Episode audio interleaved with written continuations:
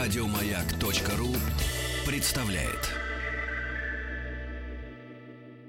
Да. а, Когда зна- будет падение Лондона? Хочу падение Лондона.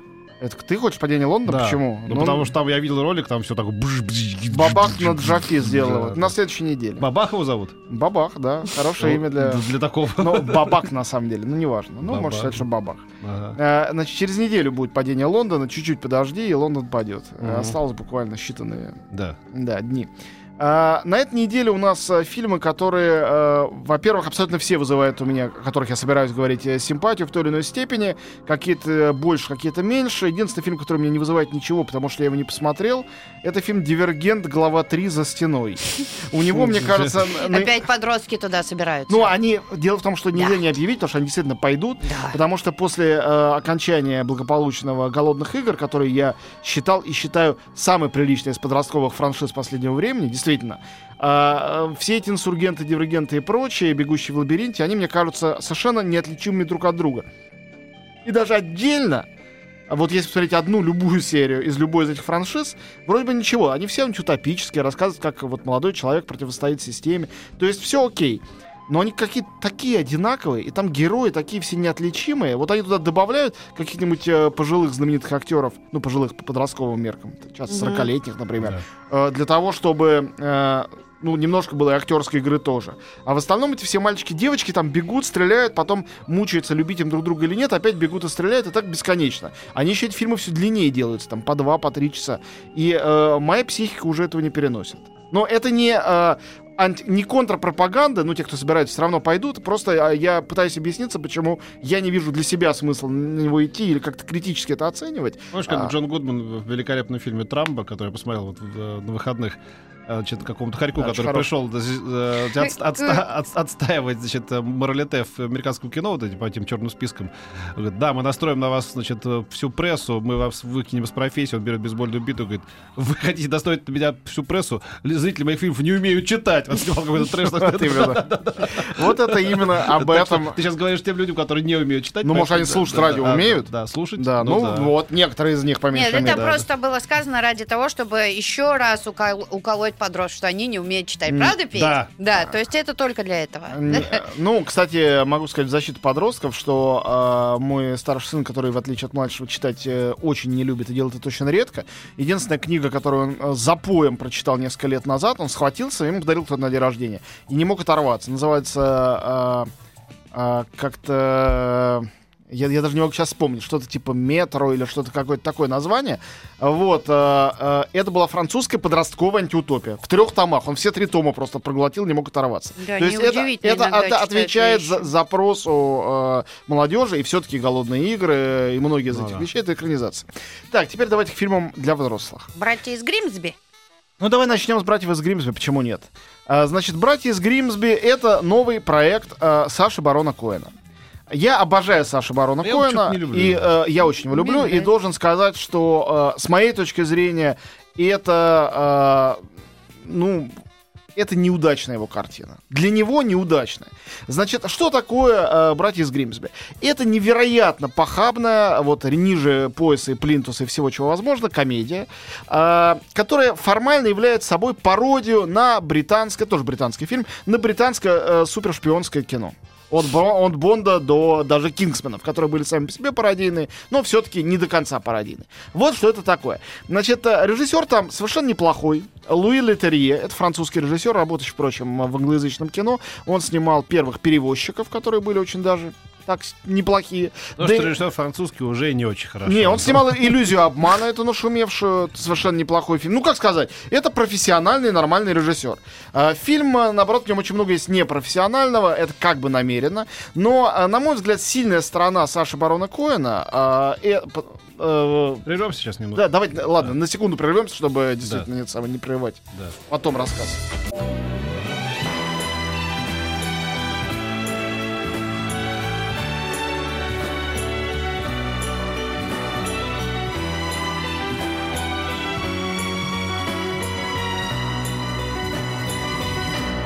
Спутник кинозрителя.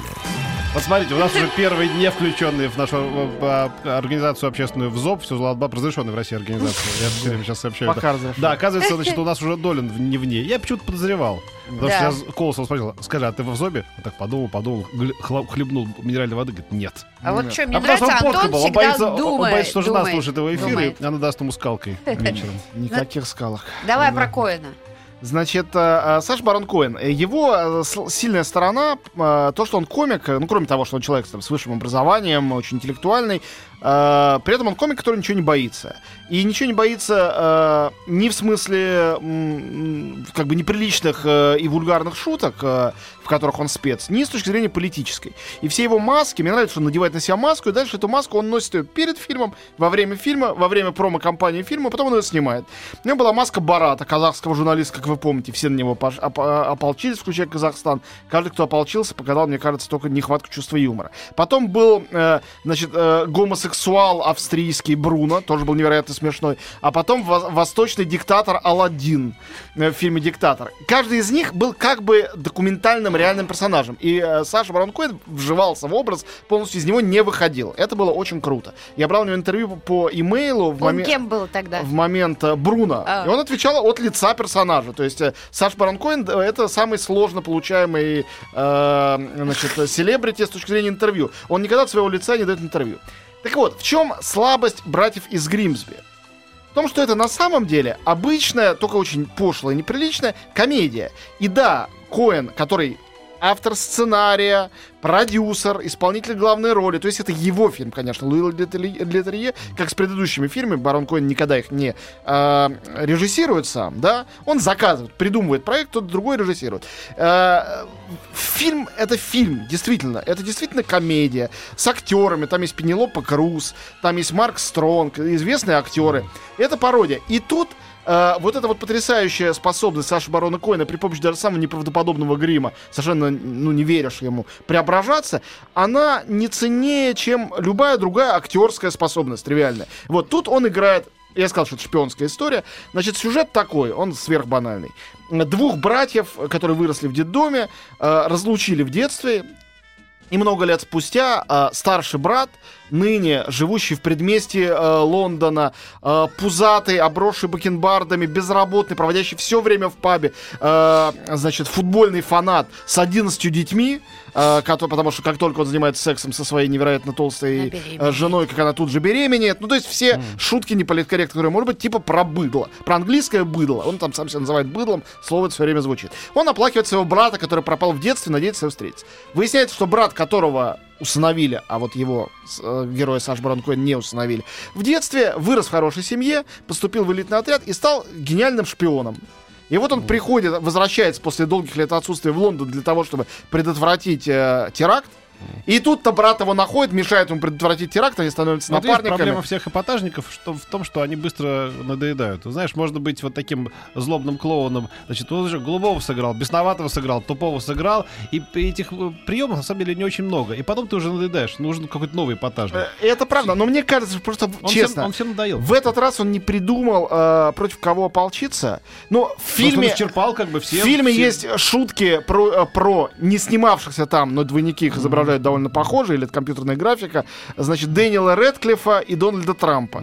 Ну, это слабовато, Вот честно. Вот и так над ними весь мир смеется. Да. Ну, ну, Саша Барон Коэн добавится. То есть ничего в этом нету эм, сверх... э, обычного, сверхпривычного. И получается, что это просто очень неприличная картина, где главные шутки все, э, значит, про гомосексуалов, э, Да, да, про да, да, задницы, да, да. про Всё- кал, всё, про что- всё сто раз секс. уже было. Сто раз уже было. Вот. э, возмутить меня это не может, но некоторые вещи на них смотреть неприятно. Есть несколько шуток э, ужасно смешных, но тут я нахожусь, опять же, в глупом положении. Если я их перескажу, то я лишу фильма тех его немногих достоинств, которые там есть, поэтому я не буду их пересказывать. Если вас не пугает непристойный юмор, на котором построена вся эта картина, то вы идите, Мне посмотрите. не смешной юмор. Несколько- что это не смешно. Несколько раз Да. Точно, вот я гарантирую, что несколько раз вы засмеетесь, если возмущенно не выйдете из зала раньше. Это очень средне сделано. а, Саш Барон Коэн, как всегда, очень смешной. Наличие Пенелопы Круз не может не радовать. Как всегда, очень не смешно. Мой всегда в шорах предубре- Нет, предубежденности. мне кажется, он так- довольно не смешная козлина. Но и кому что? Смешно. Значит, я успею рассказать э, еще хотя бы про один фильм. На самом деле у нас есть две выдающиеся картины на этой неделе, но это будет уже после новостей тогда.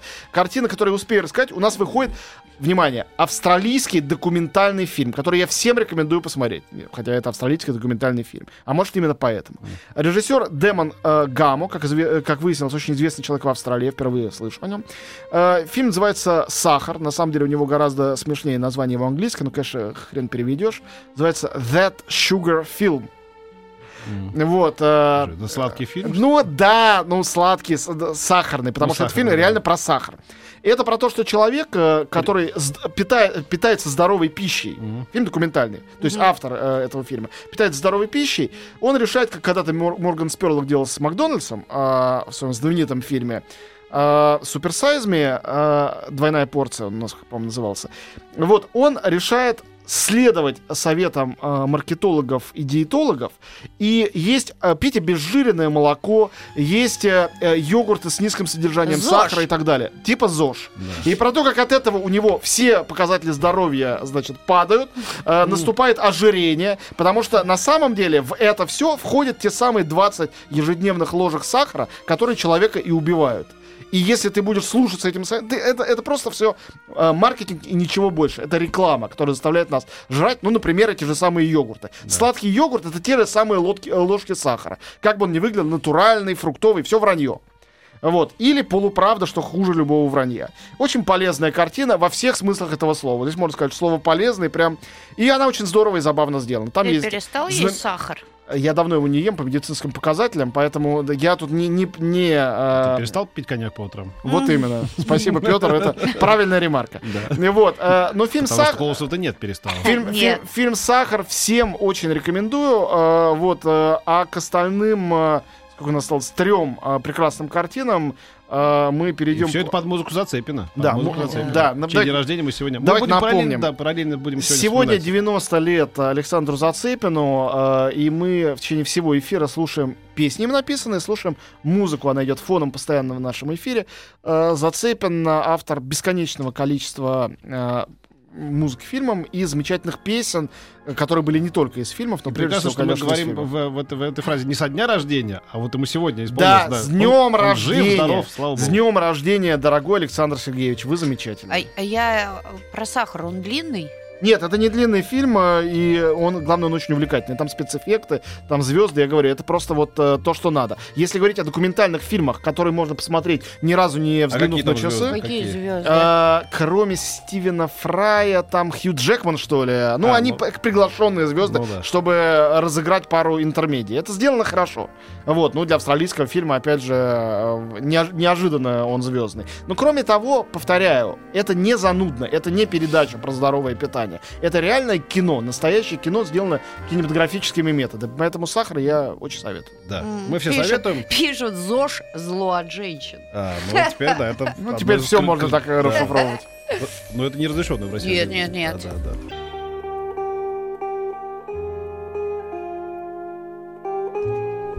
Ну вот, мы Поехали. продолжаем говорить про новые фильмы с Антоном, со старым Антоном Долиным, Пожилым. с пожилым, да. Давай будем Хорошо, да, пожилым, да. Ожившим. М. Да. Про сахар рассказали. Все, дальше двигаемся. А, а, у нас много всего еще, но прежде всего фильм Кэрол. А, это одна из самых замечательных э, картин этого года, ну, в моих глазах. А на самом деле она разделяет э, публику и вызывает разную реакцию. И даже, как выясняется, не потому, что это история лесбийской любви. Это само по себе не так уж многих э, сегодня фрапирует, и слава тебе, Господи. Красивое слово. Фрапирует. Да. Да, мне нравится. Да, да, да. Не путать с фрустрировать. Нет, не путать, это разные вещи. А чем же отличается фрапировать от фрустрировать? Ты правда хочешь, чтобы я сейчас объяснил? Да. Фрапировать это нечто вроде шокировать. А Застрять. фрустрировать это значит вызывать в Огорчать. тебе такую внутреннюю э, тревогу и грусть. Да, Мгм. это не, не совсем то же самое. В первом случае гнев и шок. М. А во втором, ух ты, черт, пойду отсюда. Сколько Понимаешь? трепет. Ну, Вот. Иногда это бывает, Короче, у меня, идет у меня рядом. даже ролик этого фильма Кэрол не вызвал ни фрапацию, ни фрустрацию, потому что я понял, что такое довольно вялое, расчетливое, с холодным носом сделанное, не очень талантливое. Не, ну, во-первых, тут Дерьмо. Хейнс э, человек невероятно талантливый, и тут ты совершенно точно не прав. Это прекрасный режиссер, это одна из лучших его картин. Мне нравится Кейт Бланш. А, вот, ну, Мне тоже нравится спасибо за да. эту реплику. Да, я даже не знаю, что на нее возразить. Это его тайная Э, любовь, да. Э, Да вовсе нет. Да? Да, да, почему в Почему тайна, действительно? Э, Значит, нет, это... э, во-первых, тот Хейнс очень хороший режиссер, замечательный. У него были э, филенты, конечно, гораздо более необычные, э, э, а похожий на это у него был фильм «Вдали от рая» с Джулианной Мур, э, по-моему, совершенно исключительный. И, э, Вот это моя любимая. Обожаю вот, Джулиану. да, мне тоже он очень нравится. Он, он снимал э, фильм «Меня там нет», э, где роль Боба Дилана играла, по-моему, семеро разных актеров. От мальчика-негритенка до той же самой Кейт Бланшет. э, О, э, как это все странно. Вот когда Боба Дилан играет Кейт Бланшет. м, Надо а быть... чё, чё плохого? Вот скажи. Да, да, это все какое-то такое... вот- Скучно, когда, когда Боба Дилан играет человек, похожий на Боба Дилана. Нет, потому что это настолько какое-то все такое, знаешь, это вот игра в, э, в шифрование пустоты, это вот то, что называется. Почему знаешь. пустоты? Ну что это такое? Так, Петь, а ты ведь не, не видел этот фильм, небось, да? Я не Просто так буду смотреть. Ну, Нет, я тебя не заставляю. Ну как можно осуждать, Трейлер не смотря? Смотрела. Я в кинотеатре Значит, трейлер э, смотрела. фильм э, э, это самое «Меня там нет», например, это замечательная картина, потому что вместо того, чтобы экранизировать жизнь Боба Дилана, а, значит, э, режиссер экранизировал его поэзию и придумал разные его маски, сыгранные разными актерами. Фильм Ничего «Меня там нет» — это такого. фильм про меня, который не ходит на фильмы Тодда Хэнса. Слушай, ну про Хейнса. любые «Меня там фильмы нет». так можно сказать. Те так скажут про Коинов, да. Это меня там нет, потому что я вижу, как это они много смотрели старого Голливуда, в этом разбираются. Зачем мне это надо? Ну не надо, не смотри. Да, это сра- говорит о- сравнил а, говорит о- с этим. Я да, тебе, ну, например, им пишет один и тот же. Композитор э, э, Картер Бервелл. Они Да. э, работают вот с одним и тем же Да, если продюсером, с возьму Коэном. скрипку Страдивари, я не буду играть как Коган, понимаешь? Удивительно не вас будешь, да, слушать. да, да, Все-таки да, вот да. ни- один Да. не согласится, ни второй. Но вот каждый обязательно свою реплику Но воткнет. есть, есть просто раз- разница между нами. Я смотрел эти фильмы, а Петя нет. А в А остальном, вот и не да. будь. Да, просто когда, когда что-то выглядит как дерьмо, пахнет как дерьмо, и да, и, и, и по форме дерьмо, почти наверняка это дерьмо, Вот. не надо его пробовать.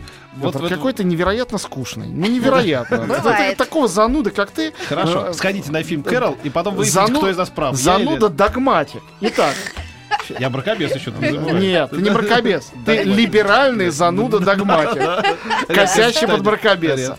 Редкое сочетание. Итак, фильм Кэрол. А, Тодд Хэн, замечательный режиссер, повторяю. А, И, э, ну, уж точно те, кто любят, э, ну, просто хорошее коммерческое кино, если видели его сериал э, с Кейт Уинслет «Милдред Пирс», не могли его не полюбить, потому что это чудесная мелодрама, честная, пронзительная и вообще без никакого выпендрежа.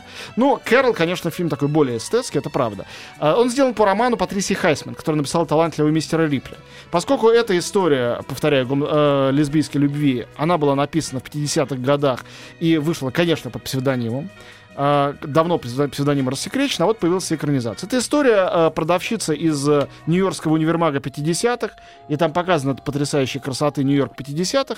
Продавщица, которая влюбляется в даму. Дама из общества. Она домохозяйка, она замужем за богатым джентльменом, э, сидит дома, дико скучает, и вот они друг другу понравились. Это история любви, э, которая э, э, показана сам не люблю это определение, но иначе тут не скажешь. Невероятно красиво, ну, скажем хорошо, изысканно. Эд Лахман, э, номинирован в этом году на Оскар, изумительный оператор, э, тончайший. Музыка Картера Бервелла, повторяю, известного, в частности, саундтреком ко всем фильмам э, братьев Коэнов. Э, Вот э, вместе с Хэнсом они создают потрясающую эту атмосферу. Это не только атмосфера ретро Нью-Йорка, в которую мы все влюблены, даже те, кто никогда не был в Нью-Йорке, но и атмосфера, э, ну, просто влюбленности. Э, как это происходит, помимо логики, помимо твоего желания, вопреки каким-то установкам, существующим в обществе. А там показано, как у женщины, у которой все вроде бы в порядке, просто отнимают ее ребенка и право с ней видеться, если она обвинена в непристойном поведении. Было именно так. Вот, э, в общем, Кэрол, по-моему, замечательная картина. Э, Нью-Йоркский журнал Film Comments, с которым я иногда сотрудничаю, я очень рад, что э, по итогам голосования, не знаю, там, 50 критиков сделал этот фильм лучшим фильмом прошлого года, просто по опросам, не то, что это они там вдруг решили. И Руни Вы знаете больше всего по «Девушке с татуировкой дракона», получила в Каннах э, малую ветку за лучшую женскую роль. Хорошо там сыграла? Замечательно. Более необычно, чем Кейт Бланшет, э, к красоте которой мы, согласись, все-таки давно привыкли и воспринимаем ее как нечто, ну, само собой разумеющееся. Маэстро, ваш выход. Молчу. Вот. Я молчу. Не будь так угнетенным. Мы разрешаем тебе бухтеть. Сколько хочешь. Значит, э, и выходит еще э, три российские картины. Одну из них со странным названием «Вакантна жизнь шеф-повара» я не смотрел. Поэтому просто я объявляю. Э, Две смотрел. Одна из них очень скромная э, и симпатичная. Это такой э, Духлес Лайт. Э, Фильм называется «Как поднять миллион. э, Исповедь задрота». Режиссер Клим Шипенко. Это картина про э, провинциального паренька, который решает э, заработать на э, онлайн-порнографии. И Давай вернемся к Кэрол. Секундочку, не-не-не. Я готов признать даже какие-то Прямая дорога оттуда ему, когда он переезжает в столицу, к э, политтехнологиям. И как он в эту политику входит, это такая э, маленькая сатирическая картина. Она, как сатирическая картина, достаточно беззуба, но тем не менее все, что там сказано о современном карьеризме, об этих э, абсолютно ну, не имеющих никаких берегов молодых людях, которым только бы пробраться наверх этой пирамиды Маслоу, это сказано все честно и хорошо, с моей точки зрения. И картина, на мой взгляд, просто лучшая русская картина прошлого года, которая наконец-то добралась до экранов. Прошлого, потому что ее премьера была в июне. Это фильм Александра Миндадзе «Милый Ханс, дорогой Петр». Ну вот это вот чистой воды, а, как сказал бы наш а, а, с Петей друг Геббельс, а, дегенеративное искусство.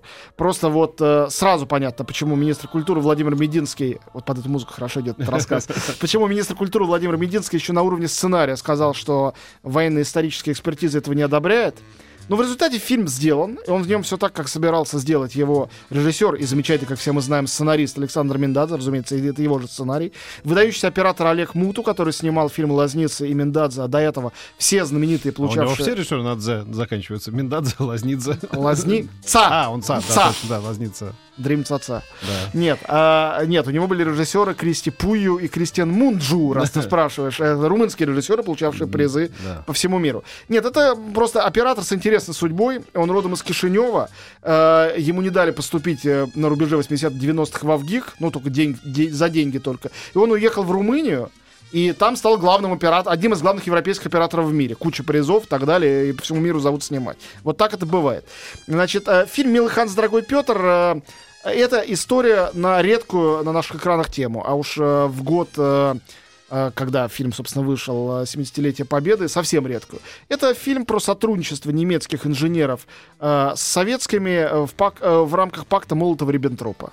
Действие происходит в канун э, Второй мировой войны. Точнее говоря, война-то уже идет вовсю. Великая Отечественная еще не началась. И поэтому немецкие специалисты работают над производством идеальных линз оптики на советском закрытом заводе, еще не подозревая, что линзы эти будут нужны для оптических прицелов и биноклей, и что, глядя в один из таких биноклей, один из этих инженеров несколько лет спустя в форме уже офицера вермахта в этот же самый городок въедет. Э, Вот такая вот э, довольно печальная история. Милый Ханс, дорогой Петр. Ханс — это инженер, его играет замечательный немецкий актер Якоб Диль, э, по м, косяку которого на заводе, где он работает, происходит взрыв. Петр — это рабочий, э, который помогает, э, офицер просто вытаскивает его, э, этого инженера, из э, эпицентра взрыва и спасает ему, по сути дела, жизнь. Вот. Абсолютно депрессивная, э, очень изысканно сделанная, по- почти полностью по-немецки мы видим эту советскую реальность глазами немецких инженеров, рассказанная история. Понятно, что это самая оптика, что эти линзы — это метафора, говорящая о нашем, нашей дальнозоркости или близорукости в том, что касается истории, о том, как мы смотрим друг на друга, мы на наших потенциальных врагов, они на нас, о том, как мы похожи друг на друга, пока вдруг не начинается война, и оказывается, что мы по разные стороны границы. Э, По-моему, картина очень сложная, очень смелая. Безусловно, не для любого зрителя, но она выходит довольно небольшим тиражом. Безусловно, очень э, достойная, интересная, ни на что совершенно не похожая, необычная. Поэтому для тех, кто интересуется отечественным кино и кому интересно отечественное кино не только в э, контексте каких-то блокбастеров, э, это очень здорово. Мила Ханс, дорогой Петр, вне контекста, не знаю, там, модного кинотавровского кино, там, новой режиссерской школы. Это вот режиссер совершенно сам по себе и фильм сам по себе. И ты на что пойдешь? Ни ты? на что. Вот я так и подумала, что что для По тебя Падение нет. Лондона, падение Лондона, Пишут, падение Лондона. э, пишут, Петя, это муть э, э, вообще полнейшая. Не тратьте свое время про падение Лондона. Я Петя, хочу слушай, увидеть- все, конец Когда, света. когда ты не можешь позволить себе поехать в Лондон, надо посмотреть хотя бы на его падение. Да, да, порадоваться хоть чему-то. Падение Лондона через неделю. Да. А, Вот. Что ты ждешь? А это замещение, понимаешь? Это психологическое замещение. Событий нет, поэтому Импорт я, замещения. Я, я придумываю события из ничего. Да, ну Ага. хорошо, хоть что-то, какой-то Считаю, маленький. что моя жизнь насыщена. Я понимаешь? на Кэрол пойду. Ходи, Да, сходи. я уверен, что очень понравится. Не перепутай только с Хансом и Петром. Нет. Там про немцев, тут А. про американцев. Кино про немцев. я Давно хотел такой жанр. Так, значит, у нас осталось что? Из новых фильмов мы все обсудили? Да. или- да? Тогда мы вот сейчас послушаем рекламу, а потом еще скажем несколько каких-то слов про композитора Александра Сергеевича Зацепина, которому сегодня исполнилось 90 лет, и музыку которого вы слышите весь этот час. А, Поэтому, собственно, чего? Рекламу Ну запускаем? еще нет, но еще подожди, еще тут 30 секунд. э, Молчим. Спрашивают у Антона, а что за фильм «Не скажу», российская мелодрама, типа. Я не знаю, ну... Ты должен сказать, не скажу. Не скажу, Не скажу. Скажу. Ну, в прокате я не вижу, может, она еще не вышла, а может, это что-то, что сразу вышло там на DVD. Нет, это вышло, оказывается, в 2010 или Ну, ребят, 2012 извините. О, здрасте, да, приехали. У меня, у меня более милосердная память, чем вы Да, могли бы да. наде- надеяться. Она Вот Петя, это вы к хранит меня Пете. Да. Петя все помнит. Да, вот да. Всё лучше. Да. Так себе. Еще больше подкастов на радиомаяк.ру.